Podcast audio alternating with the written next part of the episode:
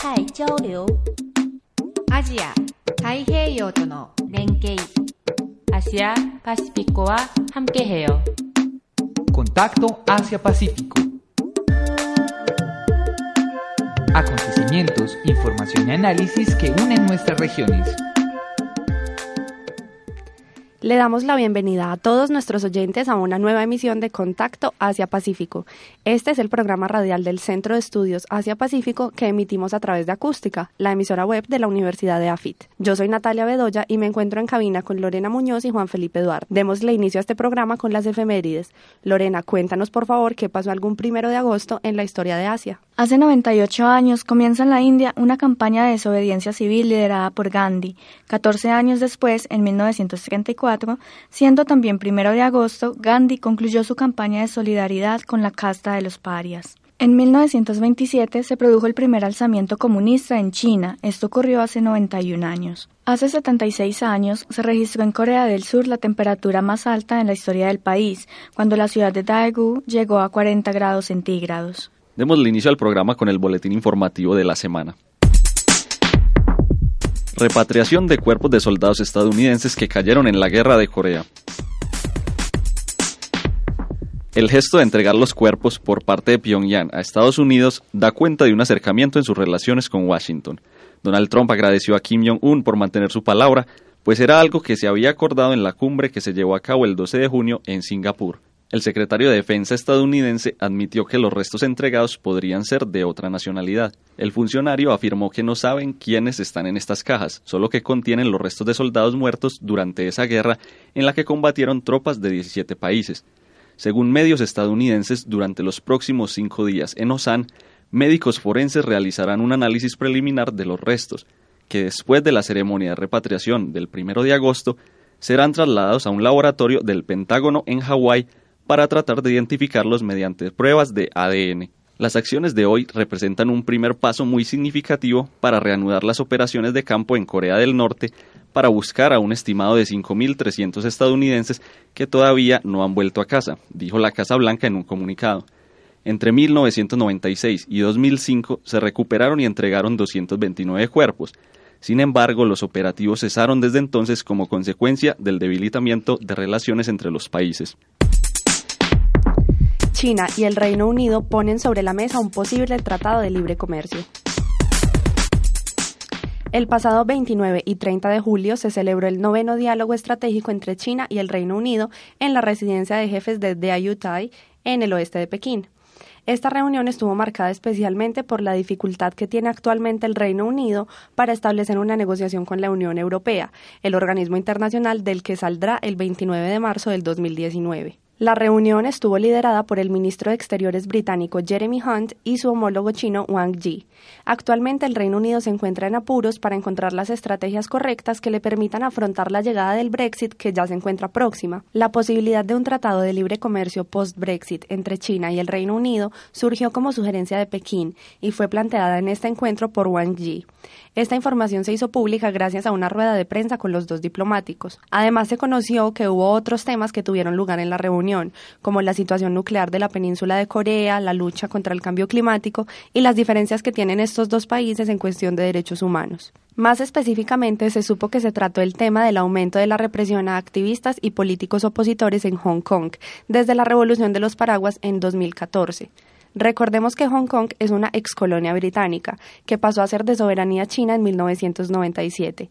Este territorio disfruta de ciertas libertades frente al resto de China, pues opera bajo el principio de un país, dos sistemas, al que Jeremy Hunt pidió respeto.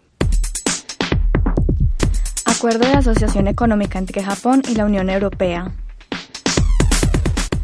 Entre la Unión Europea y Japón se acaba de suscribir el Acuerdo de Asociación Económica. Este es el mayor pacto de liberación comercial del planeta por el tamaño de las economías firmantes. La asociación no solo elimina casi todos los aranceles actuales en el comercio bilateral de mercancía y armoniza los estándares actuales en varios sectores, sino que también manda un mensaje contra el proteccionismo actual de otras economías mundiales como la de Estados Unidos mientras otras grandes economías caminan en otra dirección. Este pacto agrupa el 27,8% del Producto Interno Bruto Mundial y el 36,8% del comercio de mercancías. Esto lo convierte en uno de los más importantes junto con el Tratado de Libre Comercio de América del Norte, firmado por Estados Unidos, Canadá y México, y que actualmente se encuentra en negociaciones. Si el acuerdo se ratifica, que es lo que se espera para el 2019, hasta un 94% de los aranceles de productos europeos exportados a Japón se eliminarán paulatinamente y un 99% en el caso de los nipones a Europa. La diferencia la marca el arroz, producto que cuenta con protección política dentro del país asiático. El pacto tomó el nombre popular de los automóviles por el queso, ya que la Unión Europea eliminará el arancel del 10% a los vehículos japoneses, de forma progresiva hasta dentro de siete años después de haberse firmado, mientras que Japón eliminará casi inmediato o hasta en un periodo de 15 años las tasas de productos del orden de los vinos, carnes de cerdo y ternera o el queso. Esto conllevaría un ahorro de hasta mil millones de euros para las empresas exportadoras y, según una estimación del gobierno nipón, un aumento de alrededor del 1% anual en su economía con la desaparición total de los aranceles.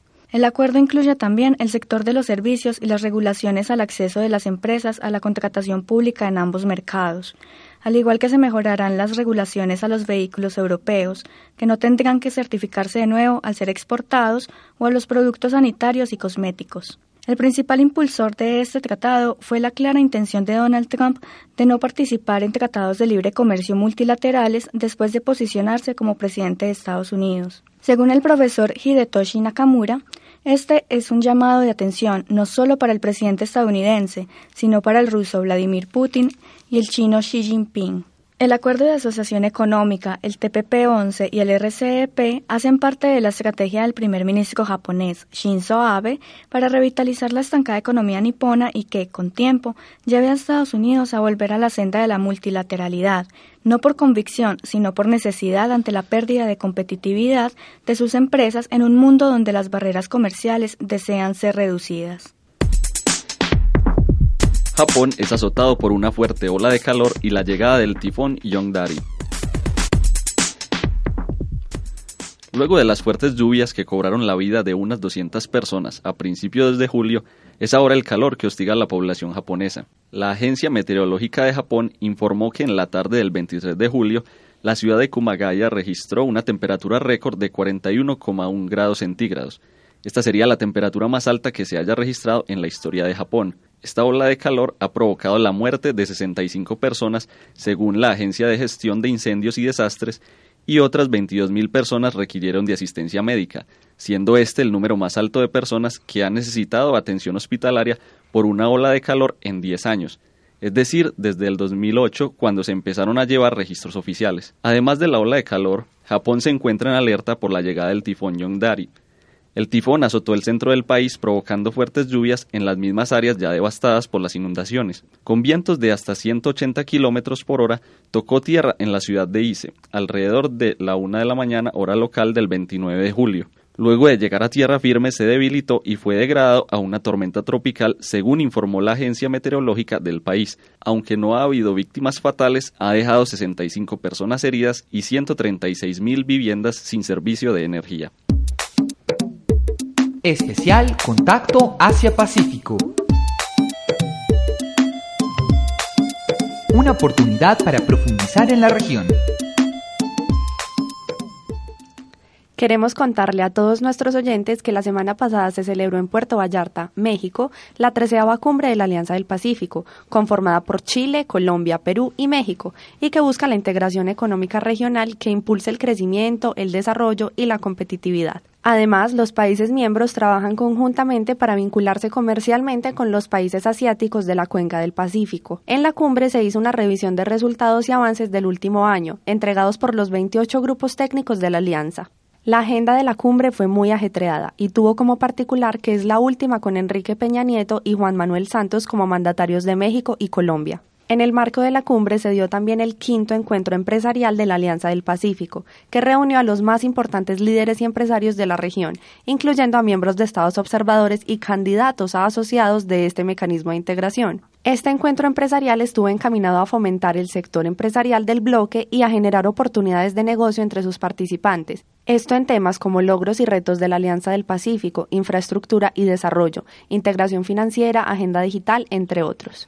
Para acercarnos a lo que sucedió en la cumbre y en el encuentro empresarial, tenemos el aporte enviado a Contacto Asia Pacífico por Ana Milena Cortázar, directora internacional y de aprovechamiento de acuerdos comerciales de la Asociación Nacional de Empresarios de Colombia, ANDI. Escuchemos su intervención sobre la participación de los miembros observadores y asociados y finalmente sobre las conclusiones de la cumbre que fueron presentadas en la Declaración de Puerto Vallarta. Mi nombre es Ana Milena Cortázar, soy la directora de Asuntos Internacionales de la ANDI. Muchas gracias a EAFIT por este espacio.